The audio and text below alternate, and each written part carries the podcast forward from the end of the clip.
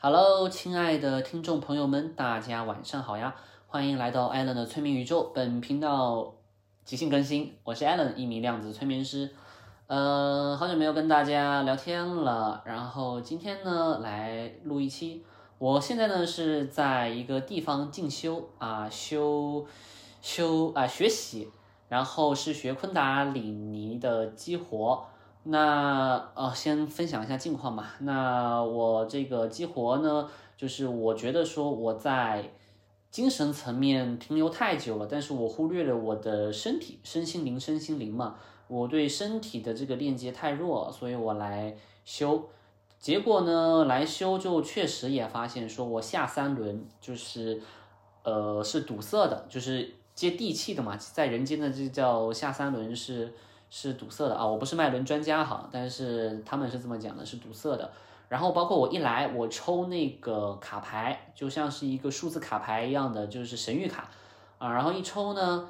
就确实是我的个人的一个解释解读，就是说眼见为实，然后哦，眼见不一定为实，就是底下它有一句话叫做说，你所看到的一定是真的吗？啊，海底海底轮受受损，那这确实是我的现状，因为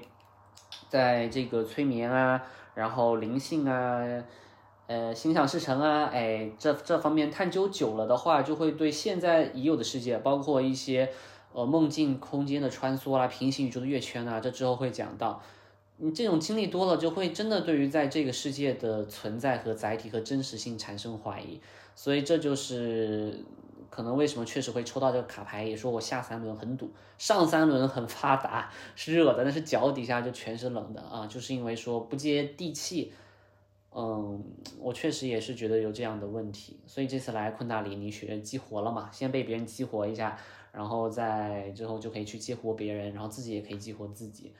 呃，其实后面我探究了一下，发现哎，这个昆达里尼激活跟催眠很类似，只不过昆达里尼激活呢，它是从身体开始到心再到灵。然后呢，放掉你头脑对身体的掌控，然后让你的身体随着音乐自己的颤抖啊，怎么样，让能量在里面自己动起来啊，有个契机激活。那催眠也是一样，只是催眠的话呢是没有这么动，它比较静一点，那也是需要你放掉你大脑的掌控，然后后面去看到一些画面，去解答一些问题，就是都相通。但是呢，我也发现说还有个很相通的是什么？我在昆达里尼激活的时候，我虽然我的身体在乱颤。但是我的意识很清醒，清醒到我觉得说，呃，我会有点分不清这到底是我自己主动颤的，还是能量确实乱颤。但是后面我发现，我想控制手的时候，它止不住的颤抖，我才懂说，原来是我的小我觉得能掌控，但其实它根本掌控不了。啊，我确实我想停我就能停，但是没办法停。所以我觉得这种感觉和催眠非常类似，就是催眠也是一样，就是我觉得我很清醒，我觉得我意识完全在场，我觉得我没有被催眠，但是有些画面和我的一些回答确实是我的，呃，小我讲不出来的啊，所以，但是我清醒了后，总总会忍不住怀疑，这个我很多客户也是这样子，他们也会忍不住怀疑，但我也会用同样的方式去呃再回答一遍，他们也就会说 OK。包括我昆达里尼也是做完以后，我也很怀疑。我说，哎，我这真的是是怎么样还是怎么样？但是我回想了一下，说我在途中我有尝试着用手去把我的眼罩，想我戴着眼罩嘛，我想把这个眼罩扶正。我发现我手抖的根本就扶不了它。我的我就懂得说，OK，我的小我又尝试想解释说我可以掌控，但其实小我根本就掌控不了，他就是要一直去解释，一直去解释啊，去合理化这个事情嘛。对吧？为了保护你，他想去合理化这个事情，质疑、恐惧、怀疑，啊，包括这在这困大里尼激活里面也有发现说，有人是没办法那么容易被激活的。那其实我也有给他去尝试着做催眠，发现他也很难进那个状态。那这个两个道理是一样的嘛？刚刚讲的就是说，对自己的对掌这个掌控啊、不安全感啊、恐惧啊太多。然后就是觉得说，我为什么要听你的讲？我为什么要跟着你的走？他有这种抵触，你们懂吧？那这样子的话，就很难把他的小我抽抽离出来，或者他说他一直是在用左脑思考，那就很难抽离出来。所以你看，天下道路万千啊，那么多的术数方法，那大家基本上都是殊途同归的。你想要说真的取得疗效，真的说，呃，被不管被吞昆达里尼打通你全身的能量脉轮也好啊，还是说催眠你去看一些画面去得得到疗愈也好啊，前提一定是说你要放下对这副身体的抓取，然后你的意识才能接通到高维，才能起到疗愈效果。就如果你对你的这副身体和你的意识和你的小我非常的抓取，小我说我哪里也没去，我可以掌控一切的话。嗯，这个不是说嘴巴讲讲啊，他潜意识层面就是更深层次的层面，他小我都可能到那边去的。他万一都这么想的话，就比较难搞定了。当然，这个潜意识指的是医学界定义的潜意识，不是以往讲的那种呃链接到阿赖耶识和阿卡西的这个潜意识。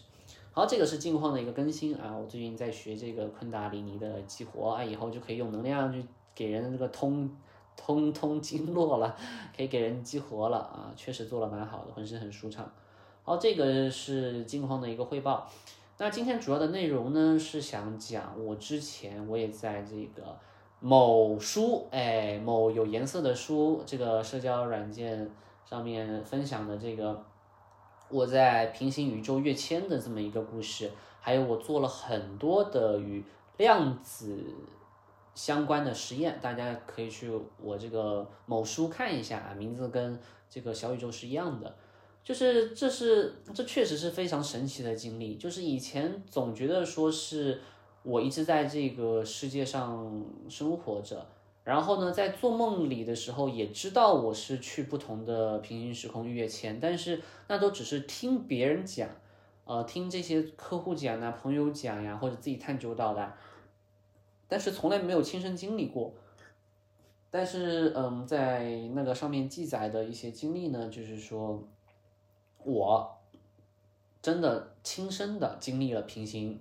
呃时空的跃迁，就是它这跟心想事成、鲜花哎这个能这个能力也有所关系。就是不是经常说，很多时候你只要转一个念，你的外在的相就变了嘛，对吧？以前我只是知道，但是我做不到那么快。但是在某一次我保有觉察了以后，就是那一次我跟我朋友正在争论一个什么事情，然后哎。我本来想着说，我以人类层面的方式去跟他解决，我跟他讲，跟他沟通，哎，不是这样的，怎么样？后面我发现说，其实我根本不用这样，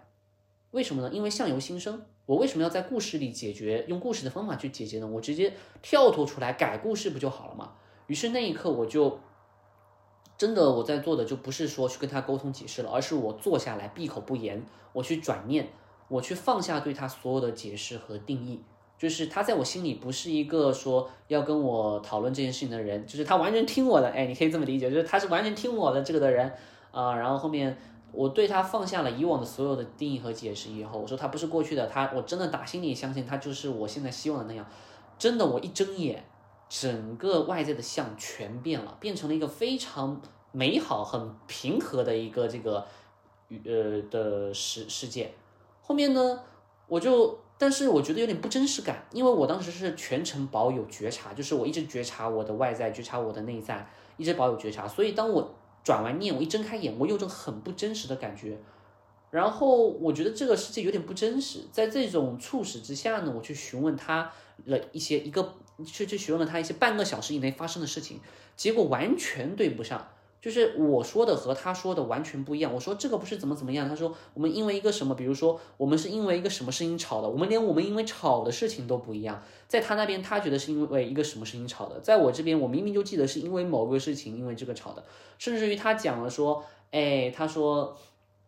什么呃，我们就怎么样从现在这边走出去，怎么样各朝一边走。我记得是他讲完这句话，我马上就开始转念的。但是在他那边好像是他讲完了这个话之后，他又讲了很多很多很多，然后我才突然静止不动，开始转念的。这边又有偏差，还有很多的小细节我已经不记得了。在某书上面我记得有跟有有有记录。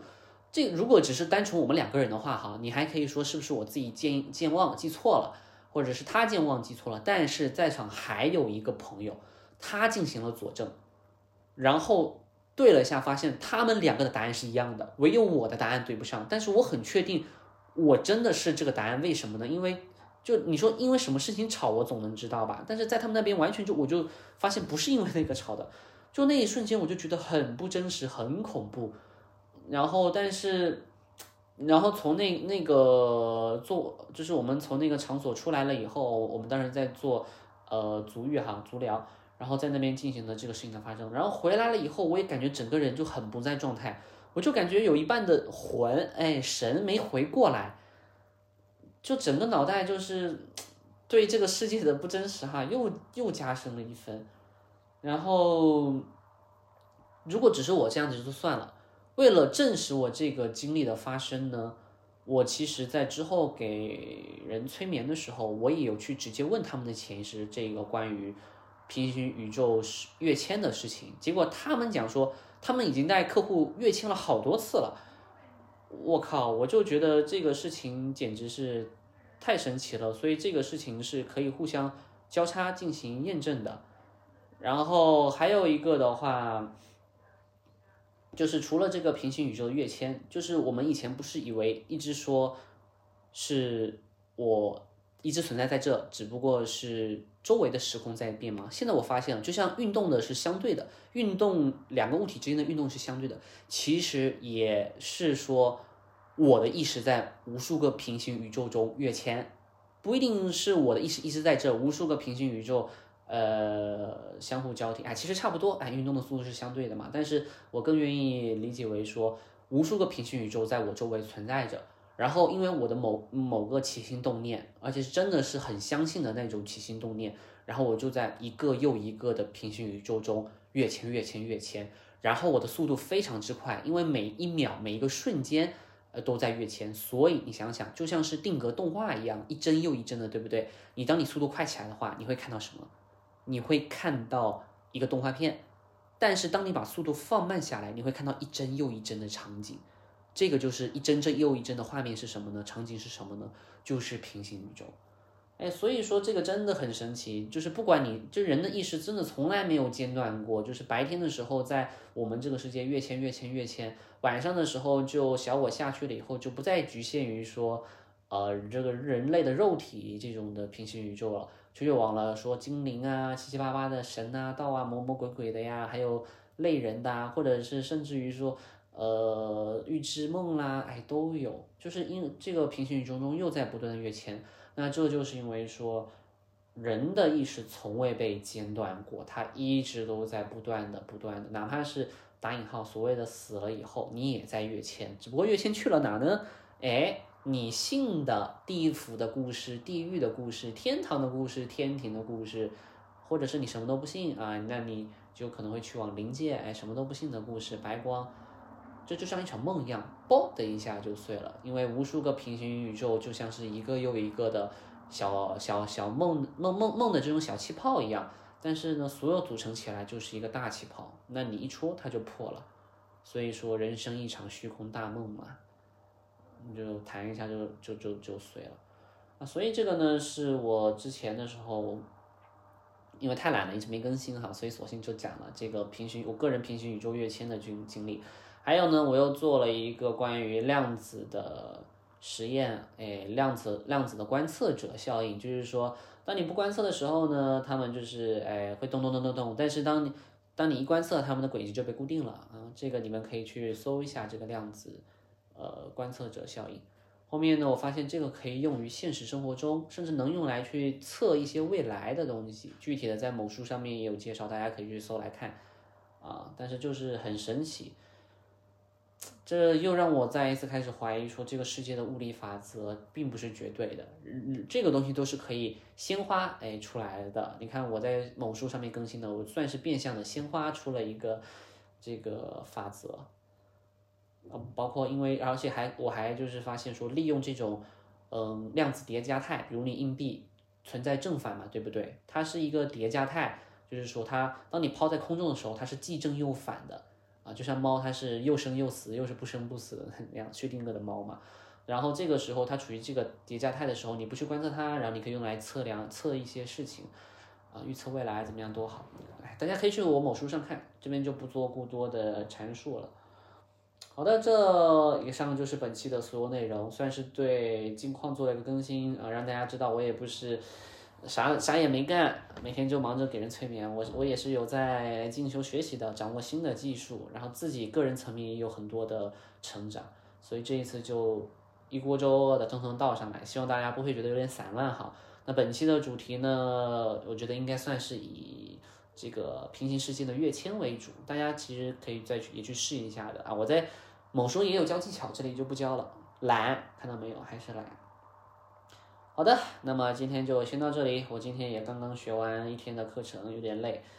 啊。然后明天，明天继续再去上课。然后这边也是一个山清水秀的一个一个地方。哎，实名打 call 哈，实名为这个成都的青城山打 call。山清水秀，东西又好吃，人又很很好，很地道。呃，去一个餐厅、饭店吃饭的时候，那个老板还，那个老板真的是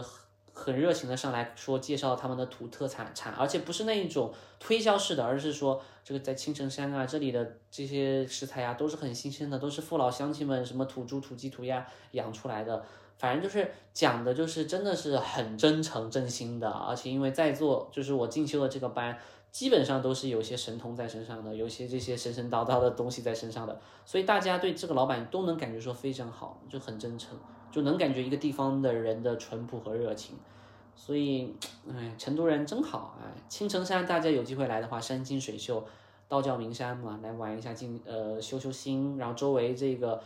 呃这个各个的吃的饭店哈，什么青城甲啦。